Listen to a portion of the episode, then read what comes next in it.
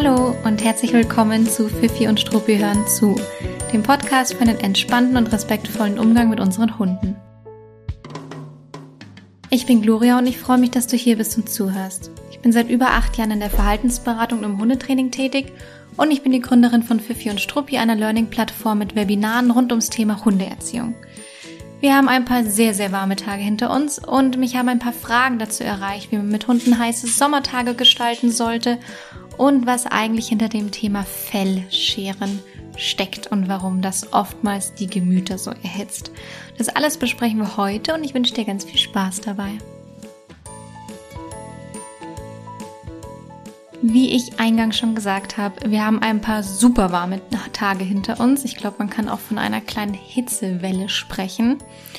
Und ich selbst bin in den letzten Tagen gemeinsam mit meiner Hündin einen kleinen Gang runtergefahren. Das Leben hat ein kleines bisschen langsamer stattgefunden, jedenfalls tagsüber, wenn es so heiß war. Und ich habe, äh, jetzt hört man gerade, wie sie sich geschüttelt hat unter meinem Schreibtisch. Ähm, und parallel dazu habe ich mehrere Fragen bekommen. Und das fand ich ganz interessant, ähm, dass mh, mm, doch noch so viele sich da Gedanken, oder was heißt doch noch so viele, aber dass man sich einfach Gedanken darüber macht, wie man äh, den Tag mit, mit den Hunden gestalten kann, wenn es so heiß ist draußen und ob es normal ist, wenn die Hunde sich so ein bisschen äh, dem Wetter angepasst verhalten. Und deswegen dachte ich mir, dem widmen wir doch direkt gleich ähm, eine Podcast-Folge. Es sind hauptsächlich zwei Fragen, auf die ich heute eingehen möchte. Und zwar ähm, ist eine Frage, die immer sehr gerne, sehr hitzig diskutiert wird, ist das Thema, soll ich das Fell scheren oder scheren lassen von meinem Hund? Es gibt super unterschiedliche Fellarten und Fellstrukturen. Es gibt sehr, sehr, sehr unterschiedliche Meinungen zu diesem Thema. Und da gucken wir uns heute an, was steckt dahinter und was ist vielleicht meine Meinung dazu und welche Perspektiven und Meinungen muss man da vielleicht mit äh, einfließen lassen, wenn man da für sich selbst eine Entscheidung treffen möchte. Und die andere Frage ist die Frage, wie gestalte ich einen heißen Sommertag? Auf was muss ich achten? Wie kann ich da auf den Hund eingehen? Und ähm, ja, gibt es irgendwas, was man irgendwie bedenken muss, was normal oder unnormal ist? Und muss ich darauf überhaupt eingehen? Und damit starten wir jetzt auch nämlich direkt mit dieser Frage. Also nach dem ja, nicht nur nach dem Tagesablauf, sondern auch ein bisschen, wie man diese Tage gestalten kann. Insgesamt kann man sagen, dass es tatsächlich so ist, dass die Hunde oftmals sich sehr, sehr angepasst verhalten. Also es gibt wirklich viele Hunde, die auf die ähm, Temperaturen extrem reagieren und die äh, langsamer werden, die ähm, sich weniger bewegen, die mehr schlafen. Es kann auch sein, dass sie ihre Schlafplätze verändern, also dass sie sich auf den kühlen Boden legen und nicht mehr in ihr Körbchen oder nicht mehr aufs Sofa oder nicht mehr ins Bett.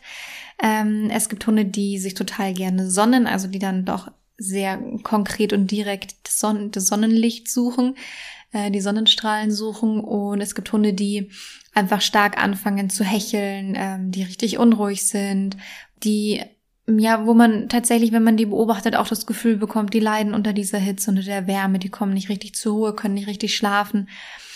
Draußen verhalten sich auch oft angepasst, gehen nicht so weit ähm, oder wollen nicht so weit gehen, wollen nicht so lang gehen, gehen deutlich langsamer, legen sich in den Schatten oder suchen Schattenflächen auf mm, oder wollen eben irgendwie zu einer Wasserstelle und genau, das merkt man oft sehr, sehr, sehr gut.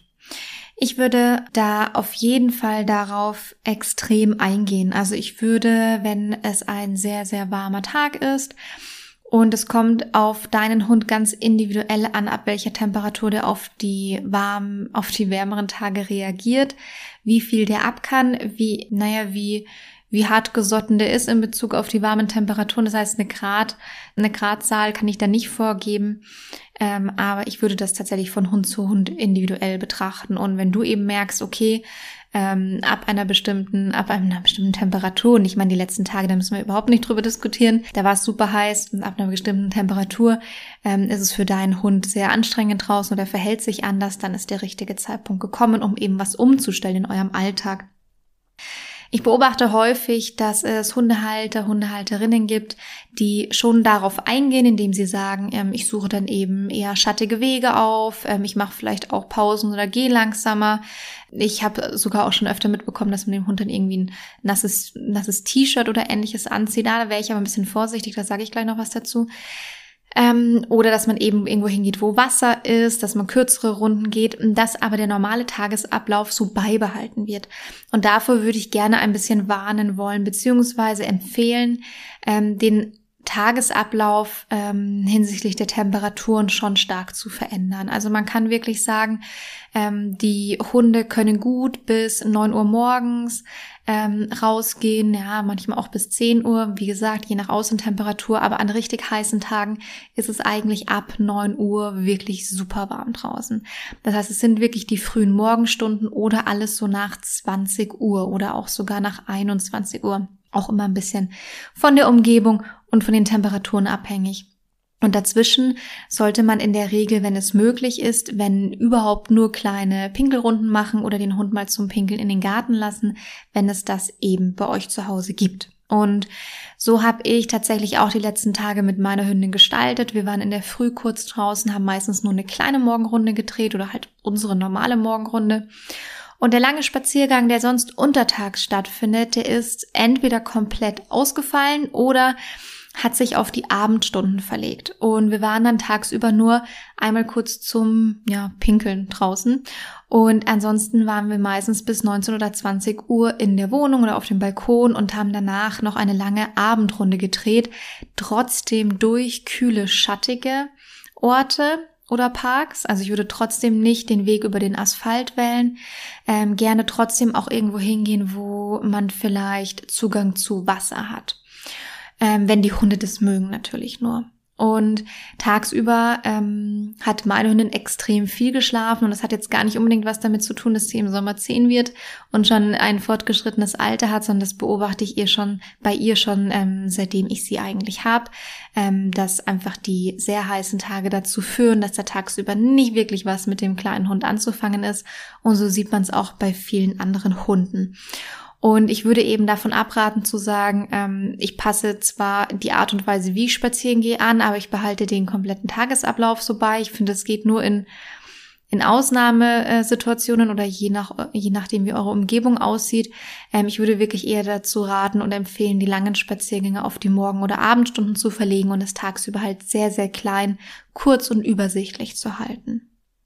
Es ist einfach so, dass man natürlich den Hund draußen unterstützen kann, aber dass man trotzdem nicht wegdiskutieren kann, dass es ihm eigentlich zu heiß ist draußen. Und dann ist es nicht nur eine passende Unterstützung, dass man dem irgendwie Wasser mit, mitnimmt, sondern es ist eigentlich das, das Obligatorische, das Mindeste, was wir machen können und jetzt nicht irgendwie die, die, die mega Unterstützung, die dann dafür sorgt, dass man draußen trotzdem weiterhin zu den Uhrzeiten, zu denen man weiterhin spazieren geht, alles so beibehalten kann, wie es ist. Außer, und das möchte ich jetzt natürlich schon auch dazu sagen, außer dass da ein Hund, der Hitze einfach extrem gut wegsteckt, der wirklich keine Stresssymptome zeigt durch die Hitze, der gut drauf ist, der Bock hat rauszugehen, den man nicht motivieren muss, sondern der einfach von sich aus draußen weiterhin on fire ist und alles total fein ist. Auch dann würde ich zwar darauf achten, dass er sich nicht übernimmt, aber es gibt einfach Hunde, die können mit der Hitze besser umgehen und es gibt Hunde, die können damit nicht so gut umgehen zu der Tatsache oder zu der Idee, dass ich gesagt habe, ähm, trotzdem auch wenn man morgens oder abends geht, gerne etwas aufsuchen, wo es eine Bademöglichkeit gibt. Man sieht immer wieder, dass die Hunde mit Spielzeugen oder Stöckchen ins Wasser gelockt werden oder tiefer reingelockt werden, als sie normalerweise gehen würden. Und davon würde ich abraten. Also ich würde einen Hund wirklich immer selbst entscheiden lassen, wie tief der ins Wasser geht. Ich würde dem die Möglichkeit geben, durch ein ähm, seichtes, flaches Ufer reinzugehen, also dass er keine Stufe rein reingehen muss oder nicht ähm, reinspringen muss, ohne zu wissen, wie tief das Wasser direkt am, am Ufer ist, sondern dass sie einfach so easy reinlaufen können und dann selber entscheiden können, wie tief sie reingehen. Das sind eigentlich meistens die besten Einstiegsmöglichkeiten für Hunde. Und würde, klar kann man mal barfuß ein paar Schritte mit reingehen und man kann auch mal den Hund motivieren, ein bisschen mitzukommen oder ihn fragen, ob er nicht mal ausprobieren möchte, weiter reinzugehen. Aber ich würde auf keinen Fall den Hund ähm, mit Stöckchen oder Bällchen ähm, überzeugen, da jetzt irgendwie ähm, total aufgehitzt direkt ins Wasser reinzuspringen oder weiter reinzugehen, als er es normalerweise machen würde. Ähm, das hat einfach damit zu tun, dass die Hunde doch äh, meistens am besten entscheiden können, was ihnen gut tut, was ihnen nicht gut tut. Und ähm, naja, da, davon würde ich tatsächlich ein bisschen abraten, dass der Hund sich da vielleicht übernimmt oder dass man den Hund da in eine Situation bringt, in die er sich normalerweise selber vielleicht gar nicht bringen würde. Und dann ist einfach fraglich, ob man dem Hund damit wirklich einen Gefallen tut. Und ja, also ich meine, wie gesagt, mal mit den Füßen reinlocken ist ja gar kein Thema. Es geht mir eher darum, dann die Hunde irgendwie dazu überzeugen, tiefer reinzugehen, als sie es normalerweise machen würden oder vielleicht direkt reinzuspringen oder komplett zu schwimmen. Meine Hündin zum Beispiel liebt, äh, liebt es total ins Wasser zu gehen, aber die geht nur rein, wenn es ein seichter Einstieg ist und dann geht sie nur, ich sage immer aus Spaß, bis zum Bauchnabel. Also die Füße total gerne und dann steckt sie ihren Kopf unter Wasser, aber der Rücken, der bleibt trocken, der wird niemals nie nass werden und sie würde alles ablehnen, wo ihre ähm, Pfoten nicht mehr den Untergrund berühren können, also wo es wirklich dann um, ums Schwimmen ginge. Und warum soll ich die jetzt mit Gewalt überzeugen? Oder mit Überredungskunst und Bällchen und Co. überzeugen, doch zu schwimmen, das ist nichts, was, was sie gerne machen möchte. Sie holt sich die Abkühlung anderweitig und ähm, hat dann ihre absolut Riesenfreude damit. Also deswegen würde ich da einfach, äh, einfach den Hund entscheiden lassen, wie weit er da reingehen möchte. Also da würde ich ein kleines bisschen aufpassen. Zu Hause darf man die Hunde, wenn die viel schlafen wollen, tatsächlich auch einfach viel schlafen und ruhen lassen. Also was spricht dagegen, an diesen Tagen einfach mal etwas weniger Aktivität stattfinden zu lassen? Ich muss ehrlich sagen, ich habe das die letzten Tage auch mitunter mal genossen, ähm, einfach länger am Stück zu arbeiten, ohne dass es da eine kleine Spielunterbrechung oder ähnliches gab oder auch mal mich irgendwie um meine Themen zu kümmern und warum nicht? Also das ist, dem ist ja überhaupt nichts entgegenzusetzen. Also gerne auch mal drinnen, wenn der Hund weniger Aktivitäten haben möchte oder weniger Aktivitäten fordert, es dabei belassen. Das ist völlig in Ordnung so. Dann passiert halt mal ein paar Tage ein kleines bisschen weniger bei euch. Das ist ja wirklich auch nicht so tragisch. Oder man verlegt es dann eben auch auf die frühen Morgen- oder späteren Abendstunden. Mm, was man auch zur Unterstützung zu Hause machen kann oder insgesamt, wenn man gerne Kau-Snacks geben möchte oder anderweitige Snacks, Dinge zur Abkühlung ähm, oder wenn man auch mit Futterbelohnungen arbeitet. Ich würde das auch ein bisschen anpassen. Ich würde weniger Futterbelohnungen wählen, die sehr trocken sind ähm, weil es einfach die Hunde, vor allem wenn man es draußen mit dabei hat, dann eigentlich, naja, noch mehr Durst bereitet. Ähm, also wenig Trockenfutter, wenig trockene Leckerlis, sondern vielleicht irgendwas, was ein bisschen weicher ist oder vielleicht sogar, naja, so eine cremige, flüssigere Konsistenz hat oder einfach eine feuchtere Konsistenz.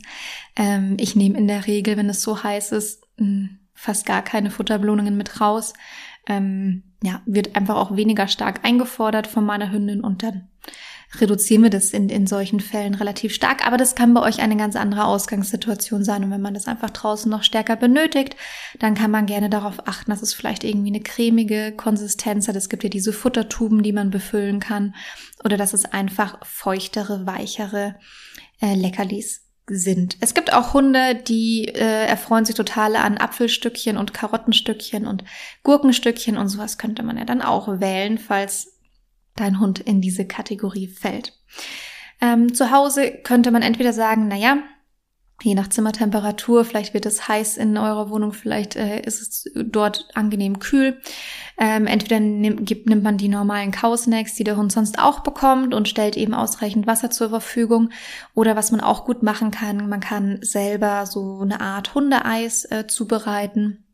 Oder auch diese Licky Mats, diese Leckmatten ähm, mit Quark, Joghurt oder auch mit Nassfutter oder ähnlichen Dingen befüllen und dann auch mal in den Gefrierschrank legen. Man kann solche Dinge natürlich zum einen immer komplett durchfrieren lassen. Man kann aber auch sagen, ich lasse es mal so anfrieren für eine halbe Stunde und dann bekommt es der Hund. Ja, dann kann es ja auch so ein Mittelding sein. Und das ist auch was, wo Hunde sehr oft ganz gut mit beschäftigt sind und was natürlich dann auch zum einen das Wohlbefinden fördert, weil sie ihre Kau- und Schleckbewegungen haben, die wir ja da ganz gerne ausnutzen, ähm, auch aus verhaltenspsychologischer Sicht und zum anderen eine ganz gute Abkühlung. Und so kann man das auch ganz gut selber machen. Äh, was ich ein bisschen skurril finde, ich glaube, es gibt mittlerweile auch so Hundeeis und Wassereis zu kaufen, was man dann einfrieren kann. Und da möchte ich jetzt irgendwie nicht grundsätzlich jemanden an den Karren fahren, aber das sind so Dinge, die kann man wirklich super einfach selber mit ganz normalen Zutaten nachmachen und würde ich einfach, glaube ich, lieber ausprobieren, als da ähm, äh, ein Hundewassereis mit eventuell sogar fragwürdigen Zutaten zu kaufen. Natürlich stellen wir unseren Hunden immer reichlich Wasser zur Verfügung. Ich glaube, das muss ich gar nicht so sagen. Ähm, und was ich aber nochmal ganz wichtig ähm, zu sagen, äh, wichtig finde zu sagen, ist, wenn eure Hunde langsamer werden, erlaubt es denen. Also langsamer in ihrem kompletten Handeln, ein bisschen auch in ihrem Denken und im Tagesablauf. Und wie ich auch schon gesagt habe, man kann es ja manchmal auch als, als Chance nehmen, selber ein bisschen runterzufahren und langsamer zu werden. Und das darf man sich und dem Hund absolut erlauben, aber das muss man natürlich auch in den Tagesablauf etwas einplanen, weil wenn man mit dem Hund einfach auch tagsüber unterwegs sein muss, in Anführungszeichen, weil man den zum Beispiel mit ins Büro nimmt oder tagsüber irgendwo anders mit dem Hund hingeht, dann kann es einfach sein, dass es in solchen Zeiten länger dauert. Bitte unbedingt auch bei solchen Dingen aufs Bauchgefühl achten. Ähm, es ist nicht zu jeder Temperatur empfehlenswert, zum Beispiel Hundetraining zu machen oder in Hundeschulen oder Hundeschulkurse zu gehen. Und es gibt Hundetrainer und Hundeschulen, die das wirklich sehr, sehr verantwortungsbewusst handhaben und die Stunden dann auch oft absagen oder eben die Uhrzeiten verlegen. Ähm, es gibt aber auch Hundeschulen, Hundetrainer, die damit etwas pragmatischer umgehen. Und wenn dein Bauchgefühl dir sagt, dass es für deinen Hund heute zu heiß ist, dann solltest du da deinem Bauchgefühl recht geben. Ich kann mich noch sehr, sehr gut daran erinnern, wie ich mal abends, also wirklich zu fortgeschrittener Abendstunde auf dem Hundeplatz stand. Es war trotzdem so heiß, dass man die Kurse eigentlich hätte absagen sollen. Und es war sicherlich schon irgendwas zwischen, also fortgeschrittene Arbeit, Abendstunde ist jetzt wahrscheinlich übertrieben gesagt. Ich könnte mir vorstellen, dass es also muss irgendwas zwischen 18 und 20 Uhr gewesen sein. Ähm, und da kam eine junge Hundehalterin mit ihrer französischen Bulldogge. Jetzt haben natürlich die kurzschnäuzigen Rassen es eh bei solchen Temperaturen deutlich schwerer und die hatte jetzt überhaupt nicht vertragen und die kamen an und der Hund sah aus, als ob der gleich kollabiert. Also ich habe noch nie einen ähm, so ein Hund gesehen, der meines Erachtens so kurz vorm Kollabieren stand. Und ich habe den Hund nur gesehen und habe gesagt, also das tut mir total leid, ähm, aber das ist für dich heute absolut überhaupt nichts, hier auf diesem Hundeplatz zu stehen. Ähm, der Hund hat sich nur noch im auf dem äh, Erdboden gerobbt. Ähm, einfach, ich glaube, der hat einfach nur versucht, seinen Bauch abzukühlen, sich irgendwie eine Art von Abkühlung äh, zu verschaffen. Das sah wirklich überhaupt nicht gut aus. Und ich habe auch gesagt, bitte, bitte, bitte, ähm, nimm mir das nicht übel, aber ich würde euch an dieser Stelle nach Hause schicken. Ähm, und es ist also für euch überhaupt nicht ratsam, heute hier noch irgendwie draußen euch aufzuhalten. Bitte nimm das auch ernst, wie dein Hund gerade aussieht, wie dein Hund sich verhält. Ähm, der ist durch. Ähm, sie hatte dann erzählt, dass sie mit dem Hund, glaube ich, im Büro war tagsüber, dort ist es nicht klimatisiert und dann ist sie mit der Tram eben zum Hundeplatz gefahren. Also es muss für den Hund eine ganz schöne Tortur gewesen sein, eh schon bis zum Abend. Und ich habe dann auch gesagt, bitte, bitte, bitte, nimm dir ein Taxi jetzt. Bitte, bitte, bitte, geh nicht mit deinem Hund ähm, an der heißen, asphaltierten Straße bis zur Tramstation, was unter normalen Umständen schon, naja, so sieben bis zehn Minuten dauert, wenn ich es jetzt mal richtig einschätze und dann vielleicht natürlich noch länger ist, dann die heiße Tram und um, hm. Naja, ähm, sie ist dann so ein bisschen zähneknirschend gegangen. Das fand sie nicht ganz so gut und ich hatte einfach nur ein Stoßgebet äh, geschickt, dass äh, der Hund gut nach Hause kommt und alles in Ordnung ist und vielleicht die nächsten Tage ein bisschen äh, Ruhe bekommt. Und es kam dann eine Hundetrainerkollegin ein paar Minuten später die dann zu mir gesagt hat, boah, kannst du dir vorstellen, hier ist mir gerade kurz vor der Tramstation äh, eine französische Bulldogge entgegengekommen, die sah furchtbar aus. Und ich dachte mir nur, oh Mann, also der Tipp mit dem Taxi war wirklich nicht einfach so gegeben worden. Also das ist einfach schon extrem teilweise, was die Hunde da äh, so mitmachen müssen mit uns Menschen im Sommer. Und ich fahre im Sommer immer mal wieder auch durch die Stadt. Äh, also natürlich, ich lebe ja hier, aber äh, fahre durch die Stadt und sehe Hunde auf Ankreuzungen stehen, auf Asphalt stehen, die wirklich einfach nicht, nicht gut aussehen. Natürlich weiß man immer nicht, ist es jetzt nur eine ganz kurze Strecke, die müssen da einmal über die Straße und dann ist alles fein für die. Aber oftmals äh, ist es auch eine Umgebung, wo man weiß, da kommt der Hund jetzt nicht einfach so hin oder einfach so wieder weg. Und das ist einfach eine starke Überforderung. Wir müssen bitte überhaupt nicht darüber sprechen, dass wir bei solchen ähm, Temperaturen die Hunde nicht am Fahrrad laufen lassen. Ich werde dem ganzen Thema Hund am Fahrrad ähm, noch eine eigene Folge widmen, weil ich das ein ganz wichtiges Thema finde. Aber was ich hier an der Stelle kurz sagen möchte, ist, dass bei diesen Temperaturen natürlich bitte absolut kein Hund am Fahrrad läuft. Auch das sieht man leider trotzdem immer wieder und dann auch noch auf, auf Asphalt. Äh, was mich schon so ein bisschen zum nächsten Punkt bringt, ähm, wenn möglich, die Hunde nicht auf Asphalt laufen lassen. Der heizt sich sehr auf. Unsere Hunde laufen ihr ganzes Leben lang barfuß äh, durch, durch ihr Leben, durch ihre Umwelt. Und man kann selber mal zum Test die Hand auf den Boden legen und gucken, wie heiß die wird. Ähm, jeder, der auch mal barfuß äh, über Asphalt gelaufen ist, weiß, dass der sich im Hochsommer wirklich extrem oder an sehr heißen Tagen extrem aufheizen kann. Ähm, achtet da bitte nicht ganz so streng wie sonst auf Leinenführigkeit und Co., sondern gebt eurem Hund immer die Möglichkeit und auch den Raum an der Leine, um auszuweichen. Es gibt Stellen, die sind heißer und Stellen, die sind weniger heiß und Hunde können das extrem gut einschätzen, oftmals und ziehen dann eben genau in diese Richtung, wo die hm, Untergründe und die Wege sind, die für sie angenehmer sind. Und da das ein kleines bisschen im Hinterkopf behalten, vor allem wenn ihr euch gerade in einer Phase befindet, wo ihr ein bisschen auf die Leinenführigkeit achten wollt.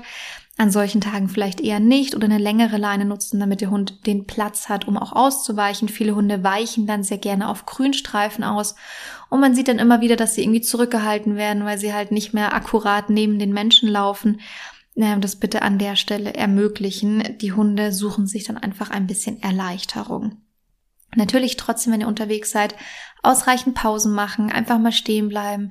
Viele Hunde, vor allem wenn man selbst keinen Garten hat, lieben es, sich einfach mal ins Gras zu legen, sich im Gras zu schubbern ähm, und dort einfach mal ein kleines Nickerchen zu machen. Und ich finde das auch total schön zu beobachten oder total schön, da gemeinsam mal eine kleine Pause zu machen. Das fällt natürlich bei den Hunden ein Stückchen weg, die zu Hause einen großen Garten haben und die dieses Vergnügen jeden Tag erleben dürfen.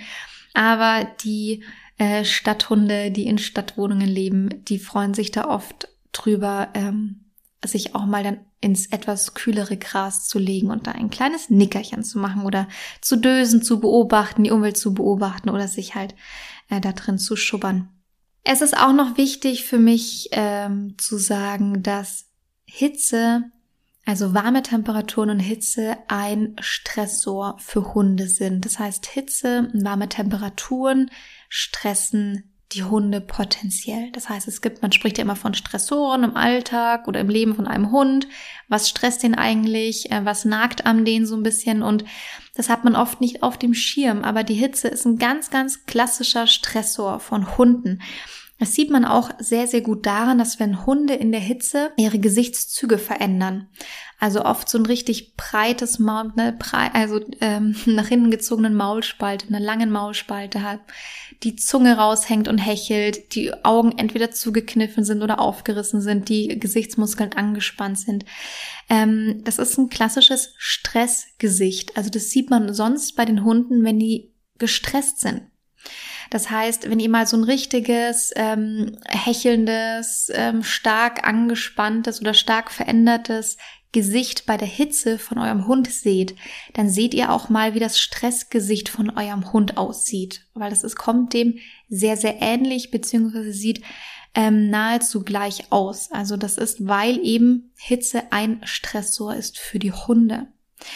Und wenn man sowas hat, dann ähm, fließt sowas natürlich auch in die Analyse, Auswertung und Interpretation von ähm, von Sachverhalten mit ein. Das heißt, wenn man zum Beispiel die Situation hat oder ein Video sieht, wo Hunde in Interaktion miteinander sind und man sieht einen Hund, dass der hat ein extremes Stressgesicht oder unterbricht eine Spielsequenz mit einem anderen Hund und hat ein extrem äh, klassisches Stressgesicht, dann muss das nicht zwangsläufig bedeuten, dass der Hund gerade gestresst ist von dem anderen Hund in der Interaktion, sondern da lohnt es sich auch oftmals nachzufragen, war es heiß an dem Tag? Weil sowas eben auch mal eine Analyse beeinflussen oder auch verfälschen kann. Das wollte ich noch kurz dazu sagen. Hitze ist ein Stressor. Was bedeutet das noch in Bezug auf das Verhalten? Stressoren führen dazu, dass unsere Hunde oft etwas ungehaltener sind, gereizter sind, äh, nicht ganz so geduldig sind, dass die Impulskontrolle darunter leidet. Ähm, und das passiert ganz genau auch so, wenn es eben durch die Hitze ausgelöst wird. Also es kann sein, dass euer Hund vielleicht äh, wenn er da eine Tendenz dazu hat, in der Begegnung etwas äh, genervter ist oder eine kürzere Zündschnur hat oder eben in Bezug auf andere Situationen oder potenzielle Auslöser, die eben für deinen Hund vielleicht sonst eine kleine Herausforderung darstellen. Also das kann man dann auch gerne so ein bisschen im Hinterkopf behalten, weil ähm, macht ja einen Unterschied, ist ja sehr, sehr wichtig. Ich möchte bitte nicht das Thema Hund nicht im Auto lassen aufmachen, weil ich glaube, das ist wirklich, oder ich hoffe, dass es mittlerweile allen so klar ist, dass man Hunde bei solchen Temperaturen nicht im Auto lässt, dass ich einfach davon ausgehe, dass ich das nicht ansprechen muss. Ich glaube, dass HundehalterInnen, die sich Hunde-Podcasts regelmäßig anhören, ähm, so engagiert sind, dass sie ihre Hunde bei solchen Temperaturen nicht im Auto zurücklassen. Deswegen nur als ganz kurze Randbemerkung, aber ich hoffe, hoffe, hoffe und glaube, dass ich das nicht ausführlich ansprechen muss. Bevor wir zur nächsten Frage kommen, die wir heute noch klären wollten, ganz kurze Werbung in eigener Sache. Fifi und Struppi ist eine Plattform mit Webinaren und Vorträgen zum Thema Hundeerziehung und auf fifiundstruppi.de finden monatlich Live-Webinare von ExpertInnen statt, teilweise von mir selbst, aber gerne auch von GastreferentInnen. Alle, die dort sprechen und referieren, sind danach ausgewählt, dass sie eine gewaltfreie Philosophie vertreten und sehr, sehr gut ausgebildet und erfahren sind. In den Webinaren achten wir immer darauf, dass man zwar tief in ein Thema eintaucht, aber dennoch einen sofortigen Praxisbezug hat. Also je nach Webinar kannst du rausgehen und direkt loslegen und umsetzen. Die Webinare finden einmalig live statt und danach findest du sie auf der Website in unserer Webinar-Mediathek. Also alle stehen auch als Aufzeichnung zur Verfügung und sie stehen auch langfristig in deinem Kundenaccount zur Verfügung. Das heißt, du kannst sie dir dort immer und immer wieder anschauen oder eben Teile daraus anschauen, wenn du nochmal etwas nachschauen möchtest. Aktuell befinden wir uns in einer kleinen Live-Webinar-Sommerpause. Das heißt, es finden in den nächsten Wochen keine Live-Webinare statt, aber wir informieren euch natürlich ganz bald darüber, wie unsere Themenplanung für den Herbst ausschaut. Und bis dahin gibt es bereits über zwölf Aufzeichnungen von Webinaren zu unterschiedlichsten Themen auf der Website. Schau gerne mal rein, ob für dich ein interessantes Thema dabei ist und werde damit selbst zu deinem eigenen Experten bzw. deiner eigenen Expertin zu diesem Thema. So, und die zweite Frage, die wir klären wollten, ist dieses heiß diskutierte Thema, soll ich das Fell von meinem Hund scheren bzw. scheren lassen oder soll ich das nicht machen? Und das ist tatsächlich was, es kann sein, äh, dass du da jetzt gar nicht so schmunzelst, wie ich schmunzle bei dem Thema, aber weil du es vielleicht noch nicht mitbekommen hast, aber sowas wird gerne mal sehr hitzig diskutiert. Und ich finde es immer wichtig, sich zu überlegen, aus welcher Perspektive wird hier argumentiert. Es ist ganz klar, dass die, äh, naja, Diskussionsteilnehmer ähm, aus ihrer eigenen Perspektive argumentieren und die ist auch meistens völlig berechtigt. Aber man muss mit einfließen lassen, was da dahinter steckt.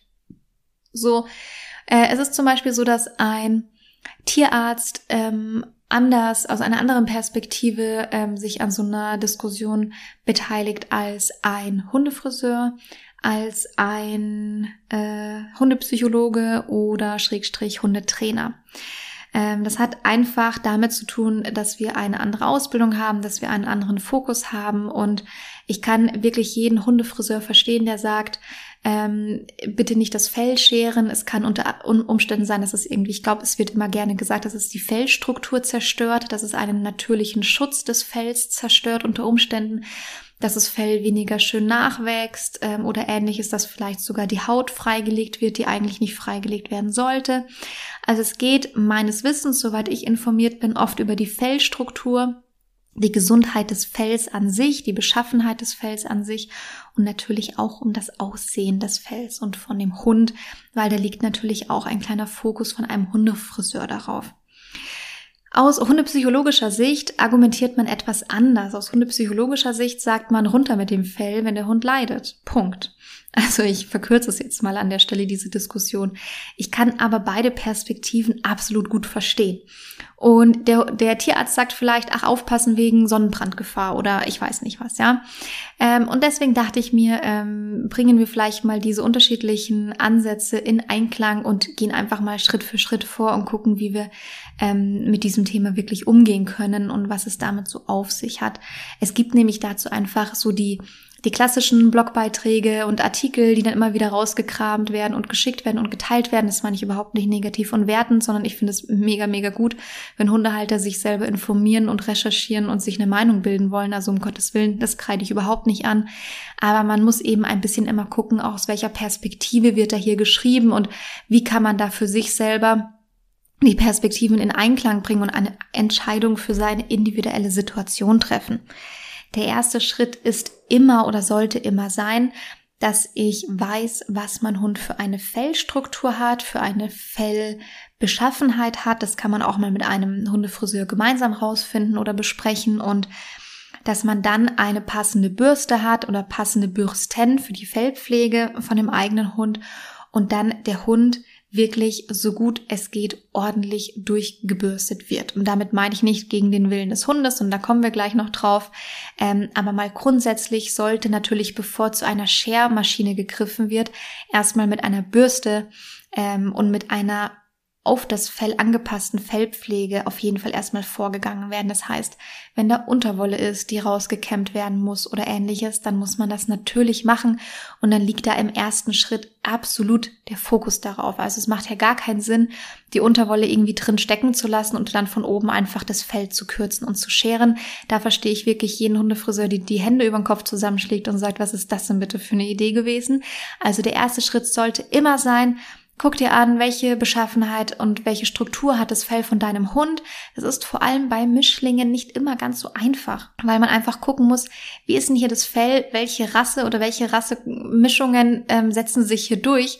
Ähm, das kann halt mitunter einen riesen Unterschied machen. Ähm, das heißt, man guckt zuerst und analysiert, was ist das für ein Fell, wie ist die Beschaffenheit, wie ist die Struktur und welche Bürsten bzw. welche Fellpflege ist die passende für meinen Hund. Und dann sollte man das ähm, sehr, sehr gerne in den Alltag integrieren und wirklich mehrfach, nicht nur einmal, sondern mehrfach den Hund ähm, bürsten regelmäßig und einfach gucken, dass man da die ganze Unterwolle, das ganze Fell, alles, was der Hund nicht benötigt, wirklich rausholt aus dem Hund. Das ist super, super wichtig, wichtig für die Gesundheit der Haut, wichtig für das Wohlbefinden von dem Hund.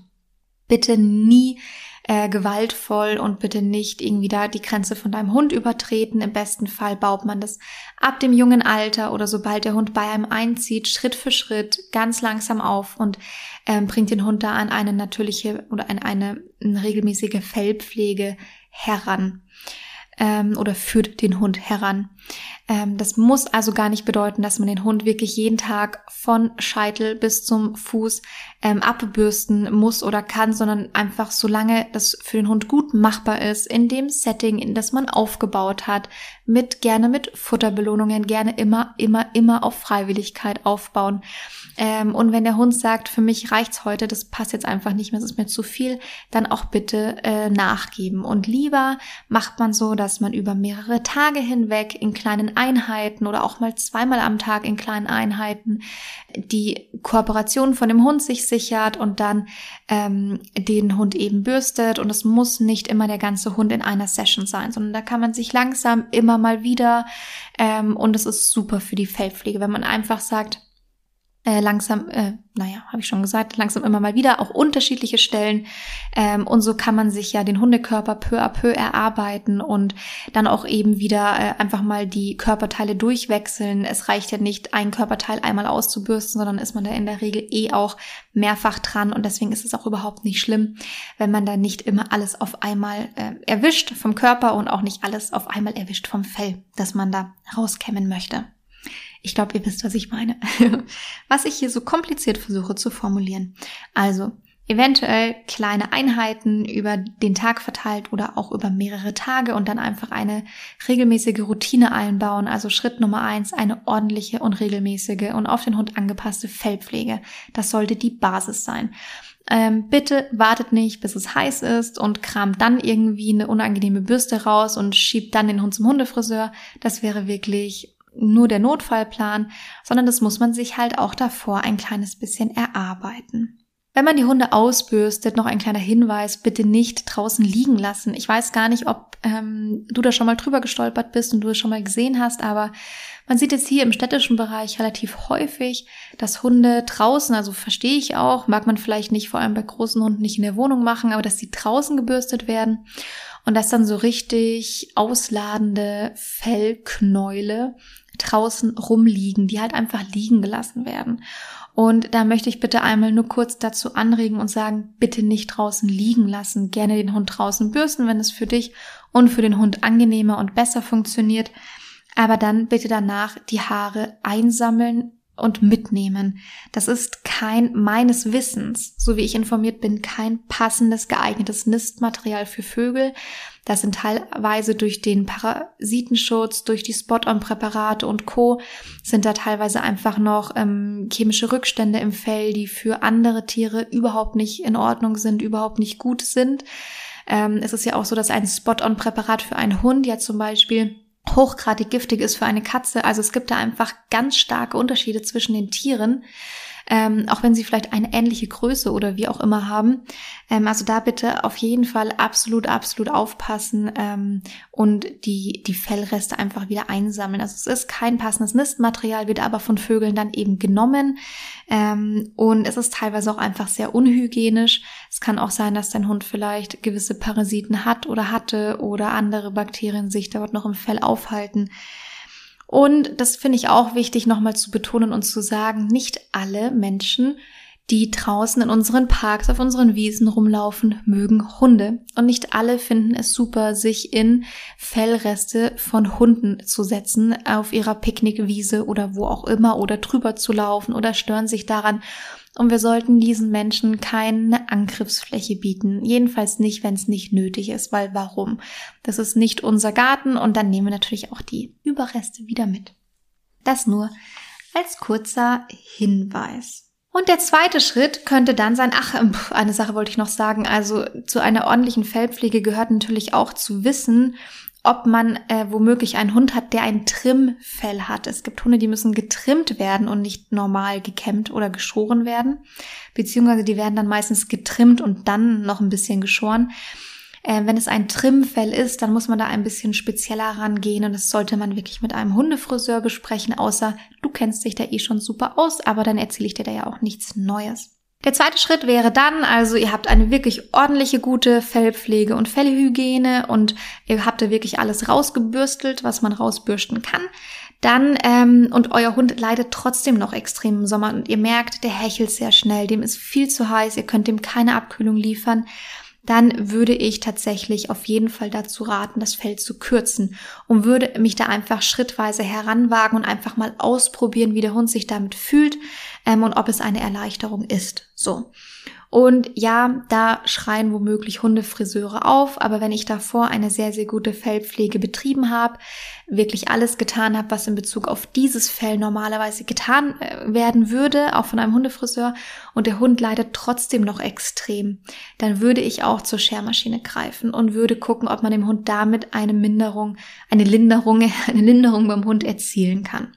Wenn ihr das nicht selber machen wollt oder könnt und das beim Hundefriseur macht, dann achtet bitte darauf, wie der Hundefriseur mit dem Hund umgeht. Hundefriseure sind keine Hundetrainer, sind keine Verhaltensberater, sind keine Hundepsychologen. Ähm, die sind manchmal ein bisschen pragmatisch, die sind manchmal sehr, sehr einfühlsam und liebevoll und dann gibt's auch noch die Range in between. Also da einfach ein bisschen beobachten, wie der Hundefriseur drauf ist und wenn möglich immer mit dabei bleiben. Ähm, ich würde sowieso immer mit dabei bleiben. Ich würde meinen Hund nie irgendwo abgeben, außer es ist wirklich ein Notfall. Und ähm, auch bitte im Hinterkopf behalten, dass so ein Hundefriseurbesuch für die meisten Hunde, nicht für alle, aber für die meisten Hunde ein ganz schöner Stressfaktor ist. Also wir sind hier wieder bei dem Thema Stressor. Es kann mal sein, dass die Hunde danach ein, zwei Tage ein bisschen Pause brauchen, dass sie ein bisschen gereizter sind, dass sie das sehr aufgewühlt hat. Ich hatte vor ein paar Wochen mal die Situation, dass ich einen Hund im Hundetraining hatte und wir haben einen gemeinsamen langen, langen Spaziergang gemacht, wo wir viele Dinge geübt und trainiert haben, verschiedene Signale aufgebaut haben, das eigenständige Abwenden von Gänsen, von anderen Hunden. Also es war wirklich viel los und es war eine gute Stunde. Wir haben ein bisschen überzogen und der Hund war richtig, richtig durch und ich sag dann noch bei der Verabschiedung zu der Hundehalterin, oh Mann, der ist ja richtig durch, ähm, da darfst du heute gerne mal ähm, den Abend super ruhig angehen lassen und morgen vielleicht sogar noch einen Pausetag machen. Das kann sein, dass wir heute jetzt den ganz schön gefordert haben. Und dann kam so ein ganz erstaunter Blick zurück und dann wurde mir gesagt, dass der Hund in der Viertelstunde einen Termin beim Hundefriseur hat. Und da habe ich mir schon kurz gedacht, oh, uff, also hm, ja, ähm, sowas würde ich vielleicht nicht unbedingt machen, sondern das an einem Tag machen, wo der Hund davor einen ausgiebigen, schönen, entspannten Spaziergang hatte und nicht davor schon irgendwie mit aufregenden Dingen konfrontiert wurde und wo man auch danach sagen kann und dann kann er sich hinlegen und ausruhen.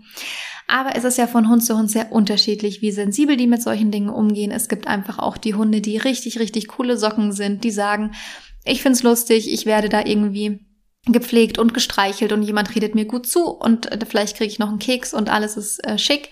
Und dann gibt's eben auch die sensibleren äh, Hunde, die da vielleicht ein bisschen zarter sind emotional und die, für die das sehr stressend ist, wenn sie eben von fremden Menschen ähm, nicht nur angefasst werden, sondern eben auch geschoren werden. Die Maschinen sind laut und so weiter und so weiter. Genau, das ist, was ich dazu noch sagen wollte. Ich habe vorhin kurz das Thema nasses T-Shirt anziehen angesprochen und habe gesagt, mh, hm, das kann auch mal mitunter ein bisschen gefährlich sein. Es geht darum, ähm, dass man Hunden zur Linderung, zur Abkühlung eher nichts auf sie drauflegen sollte, weil es sein kann, dass sich die Hitze darunter staut und es dann sogar noch heißer ist, als ähm, es wäre, wenn man eben das äh, nasse Handtuch, Handtuch äh, nicht drauf hätte oder die nasse Decke oder das nasse T-Shirt. Also es kann mal dazu führen, dass, also es kann unter Umständen sein, dass es für deinen Hund angenehm ist. Es, es hat, beinhaltet aber das Risiko, dass sich darunter die Hitze staut und dass es unangenehmer für deinen Hund wird. Zur Abkühlung würde man eher versuchen, eine äh, kühlende Matte, es gibt auch extra Kühlmatten anzubieten oder ein nasses Handtuch auf den Boden zu legen, also dass der Hund sich drauflegen kann, dann kann er auch eigenständig wieder runtergehen. Aber so eine so ein nasses T-Shirt kann der Hund sich in der Regel halt nicht eigenständig wieder ausziehen, außer er ist sehr geschickt.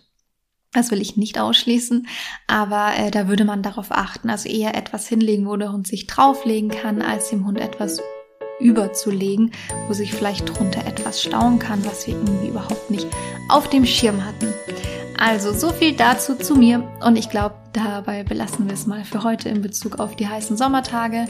Ähm, ja, und ansonsten äh, wünsche ich euch einen, also super schöne, warme Sommertage, ein gemeinsames, gemütliches Runterfahren und langsam sein. Das darf man sich ja auch mal erlauben. Und in Bezug auf den Podcast freue ich mich, wenn du Lust hast, dem Podcast eine 5-Sterne-Bewertung dazulassen. Ähm, je nach Player kann man den Podcast bewerten oder auch den Podcast abonnieren. Das hilft sehr stark. Und sehr, sehr, sehr, sehr gerne darfst du den Podcast auch immer weiterempfehlen. Es würde mich so, so freuen, wenn wir diese Inhalte an noch mehr HundehalterInnen vermitteln und das Leben einiger Hunde ein kleines Stückchen schöner machen können. Und natürlich auch das Leben der Menschen, die zuhören, denn das entsprechende Wissen zu haben, ist ja auch ganz wunderbar, finde ich.